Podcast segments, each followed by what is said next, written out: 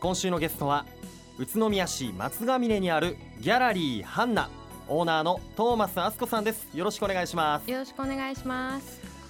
お久しぶりですですよね、はいそうですね、えはい。実はおよそ5年前ですかね。あのトーマスあすこさんがまだ別のギャラリーで働いていた頃にレポートをさせてもらったことがあるんですよね、はい。今はねご自身のお店であるギャラリーハンナ経営されています。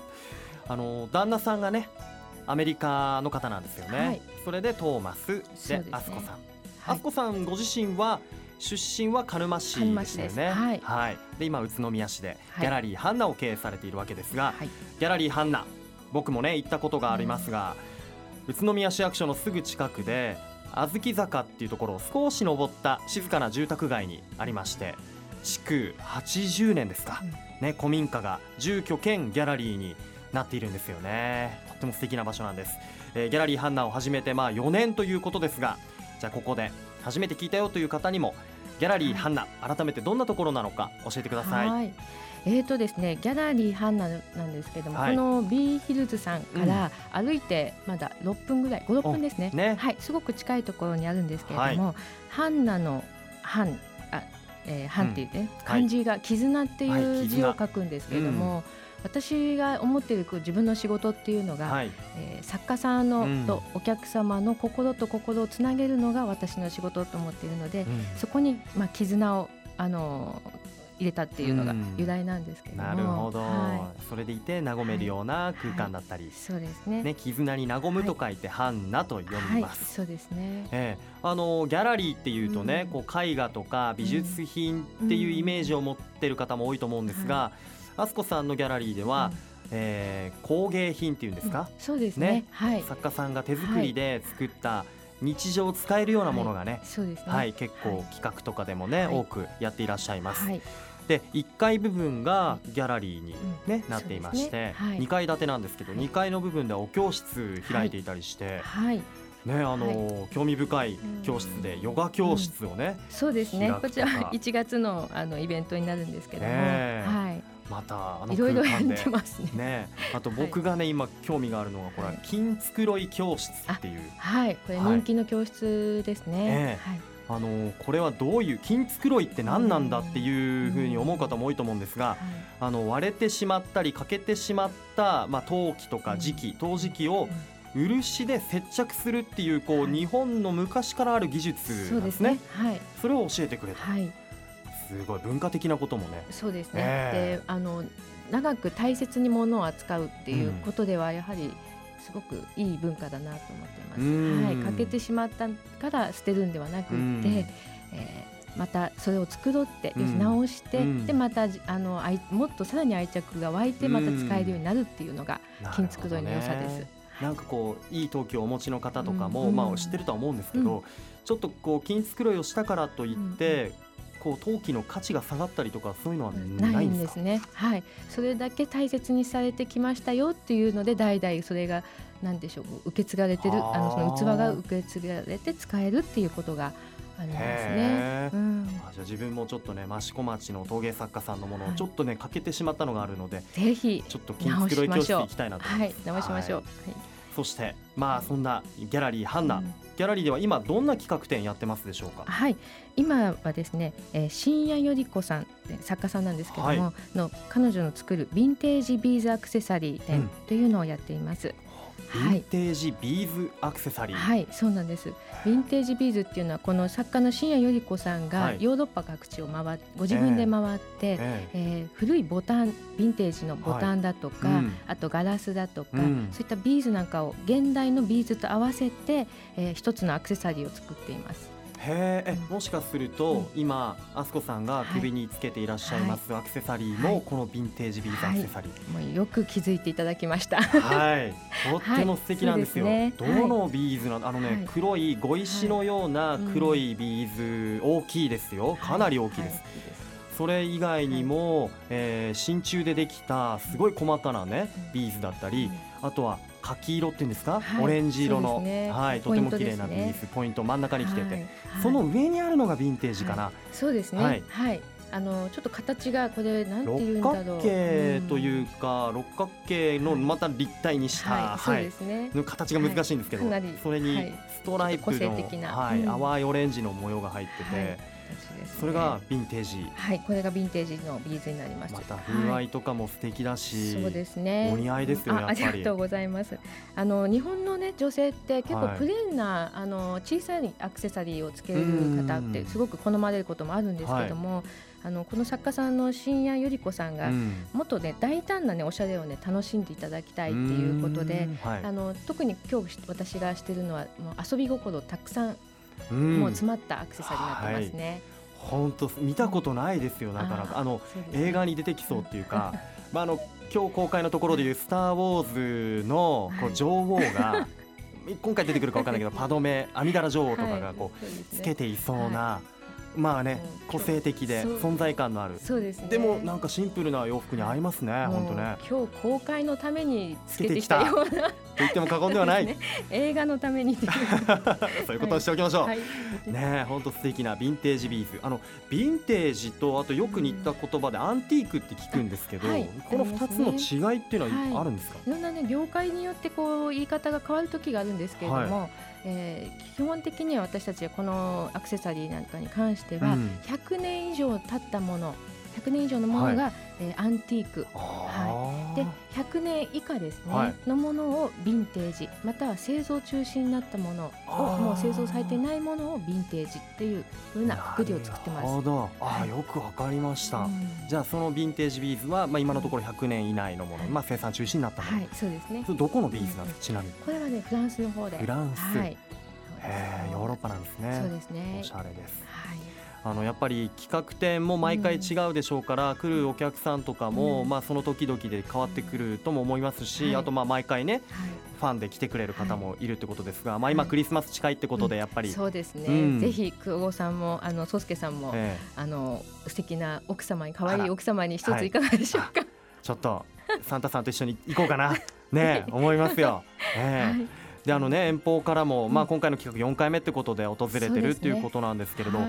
あの常連さんのようにね慣れている方ならいいですけど、うん。ギャラリーっていうとこうなんか身構えちゃうっていうか初心者の僕みたいな人と近づきにくいっていうかこう入ったらなんか買わなきゃいけないかなみたいなね思うんですけど、どどう思います？なんかね、うん。こうガラス戸のあの窓からウィンドウを覗いて中を確認してからね 緊張しながら入っちゃうようなギャラリーってありますよね。はい、わかります。はい、はい、私もね実はそういったギャラリーが苦手で、うん。なんか買わないと出てこれないぞっていうのがねちょっとね気が引けて、うんええ。私なるべくそれはあのしないようにというか、なんて言うんでしょうあのもう若いあの、えーお客様もうち多いんですけれども、え若い方になんかには特にえうん。あの買わなくていいから見ていてくださいって言ってますね。目を肥やすっていうんですかね、すごく大切だと思ってますうん。うん。確かにうん。作家さんのもう手作りで、うん。ね手仕事でできたものってちょっとね、やっぱ高価なものもありますよね。もうあり。ますね、はい。でもそういった手仕事で生まれた、うん。まあ素晴らしいものっていうのを見て、まあ手に取って感じることで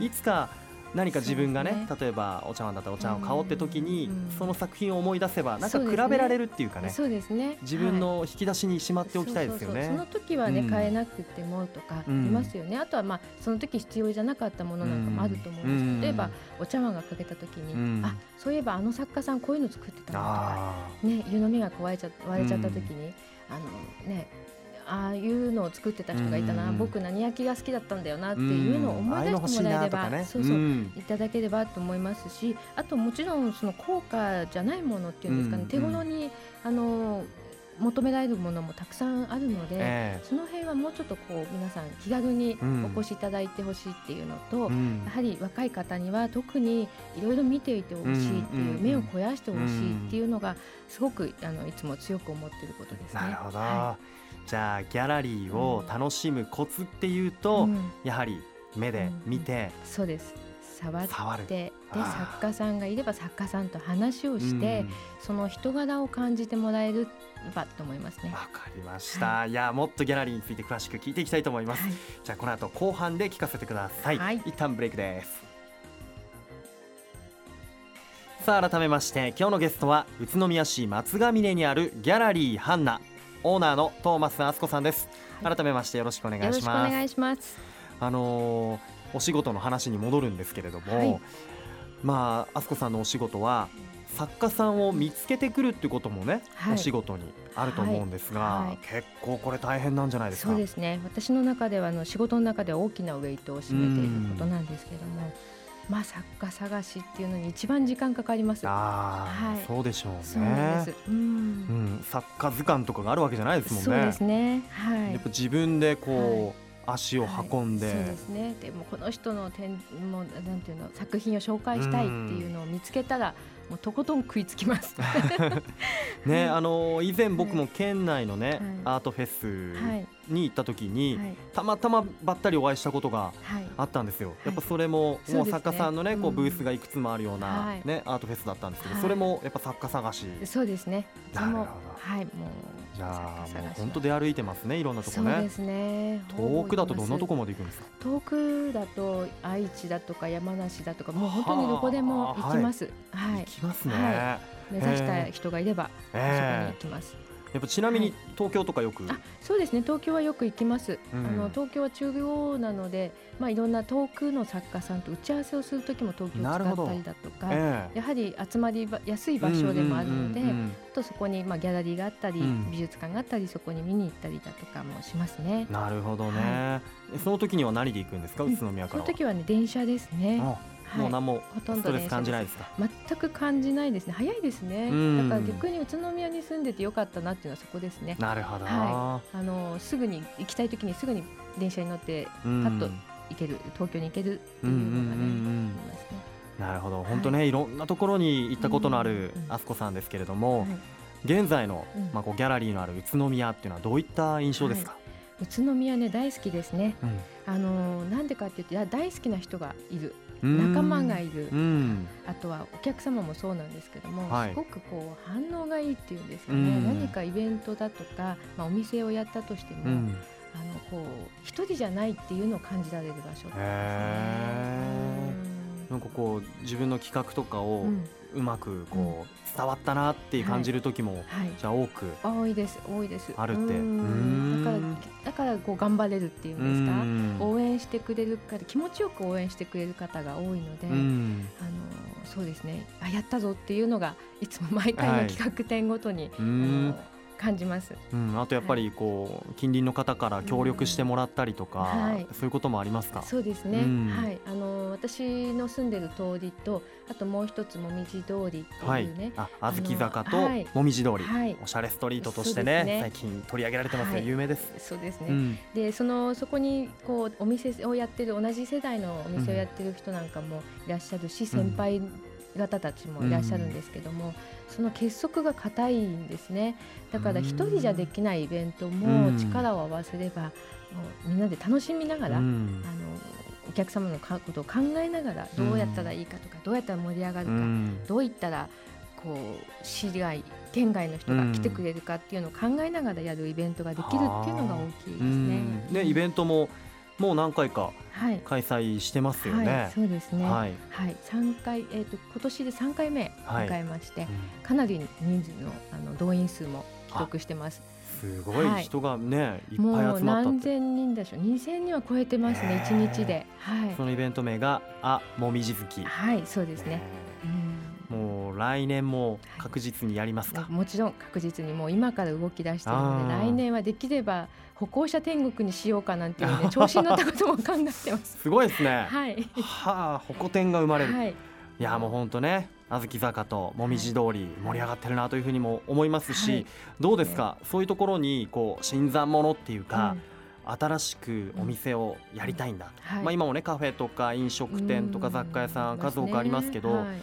どんどん若い人たちが入ってきてもいいよっていう今空気感っていうのはあるんですか、もうお大ウェルカムですね。あ。本当ですか、はい。あら。もういろんな方来て、うん。たくさんこう盛り上がってほしい。うん。まあ逆に言うともう一つ言えばあの私たちも協力しますよっていうぐらいの勢いで、ええもう皆さん待ってますので。いいですね何のお店がいいですかね、今なねんでしょうね。うんなんかね個人的にはパン屋さん来てほしいな。近くに欲しいなとかね。パン屋さん目指してる方ね小豆坂あとはねもみじ通りいかがでしょうかはい。もうねあのギャラリーハンナでは、宇都宮のね松ヶ峰でもう何回も企画展開いてると思うんですが、はい。どうですか？宇都宮でやってこう作家さんとかお客さんの反応っていうのはいかがでしょうかね、反応いいですね。いいですか？はい、うん。とてもいいと思います、うん。あの来場数もた来てますし、うん。多い時だと1ヶ月で、えー記録で900人を超した時もあるぐらいなんですよ。よっていうのはやっぱり先ほどお話しした、うん。あのこの地域の人たちの反応がいいう、うん。きちんとこうイベントの告知をするとはい。来ていただける、ああちゃんと来ていただける、はい、それでいてまた作家さんからも、うん。やはりあの今時って言ったらなんですけど、うん。あのこれだけ人がねうん。来て自分の作品見てもらえるのは嬉しいっていうことで、うん。もうよく作家さんには皆さんにはあの頑張って続けてやってくれっていうのは言われなてますね。かなかね東京のギャラリーとはスタイルが違うでしょうからね,、うん。そうですね。ハンナさんの場合はね、そうですね、えー古民家っていうね、うん。はい。また素敵な空間がありますから、靴を脱いで上がるっていうのはねちょっとあの靴を脱いで、うん。で上がって作品を見てもらうっていうのは新しいスタイルかなって思っています。あとどうですか？遠方から来る方とかって、宇都宮のこう場所的なものはこううん。どういうふうな感じで捉えてる、場所的なものはあのうちは特にあの東京とか、はい。まああのいろんなところ県外のお客様多いんですね。あので宇都宮のいいいいところっていうのは那須とか日光って、宇都宮より北にありますね、はい。でそうすると中央東京とかうん。そっちの方から来る方にとっては真ん中中心なんですよ。はいはいはい。だからあの観光地を通り過ぎないでその途中下車で楽しめるっていうところが宇都宮の良さであって、ど。はい、あのここの宇都宮なんかはやっぱり私のギャラリーなんかもやはり那須に観光に行ったりとか、うん。日光に行ってきましたっていう方が行く途中に立ち寄っていただくとかうん。その帰りにうん。あの立ち寄っていただくっていう方も月に何人かはいらっしゃいます。あはい。そうですか、はい。なるほど。確かにね、そういう観光地の中間地点であるし、そういうことを考えるとすごくベストポジションかなってうん。私は思ってます。うん、はい。うんいやーそうですよね。言われてみればそうだなというふうに思いました、うん。そしてね今ヴィンテージビーズアクセサリー展開催していますが、はい。えー今度来年の、はい。えー2月には、はい。えーコーヒー店、はいめぐるコーヒー店というのがね、はい。予定されているんですね、はい。えーこちらざっくりでいいのでどんな感じになりそうですか、えーとですね、このめぐるコーヒー店はうん。県内外の、まあ13人ぐらい、あのはい。作家さんのうん。作品、コーヒーにまつわる器、うん。えーカフェオレボールだとかマグカップとか、うん。あケーキ山なんかもそうですね、それを集めて、はい。あとまたいろんなあの各地からの美味しいコーヒー屋さん、うん。スペシャリストに集まっていただいてここで、えーギャラリーでコーヒーを入れていただいて、はい。作家の器でコーヒーを飲むというね、はい 1, 1ヶ月限りの限定のカフェオープンです。いやーすごい。はい。ね見てみると焼いたとか益子のね、あはい。えー、栗山正勝さんとかもねね。いらっしゃるということで、はい。有名コーヒー好きで有名な陶芸家さん。そうですね。はいご存知です私も、えー僕もねちょっと大人になってこうコーヒーこだわりたいと思っているので、ぜひぜひ。足を運んでみたいと思います、はい。2月ですね。はい。わかりました。ありがとうございます、はい。さあ最後になりましたこれから宇都宮でやりたいこと夢などはい。語ってください。そうですね。宇都宮もっとあのまあ先ほどの話が出たもみじ好きあもみじ好きっていうイベントを、はい。もっとさらにね今度県外からのお客さんも引き込めるようなうん。大きなイベントにしていきたいなっていうのと、もっともっと宇都宮をよく発信していく何かちょっと協力できればとうん。いつも思っています。いやわかりました、はい。僕もぜひですね自分の目を肥やしにというか、はいぜひ。知識を深めにはい。ね触れに行きたいと思います。ね。はい。よろしくお願いします。では最後にこのワードで一緒に締めたいと思います、はい。よろしいでしょうか、はいいきますよせーのギャラリー愉快だ宇都宮。ありがとうございます。ありがとうございました。今日のゲストは宇都宮市松ヶ峰にあるギャラリーハンナオーナーのトーマスあすこさんでした。どうもありがとうございました。ありがとうございました。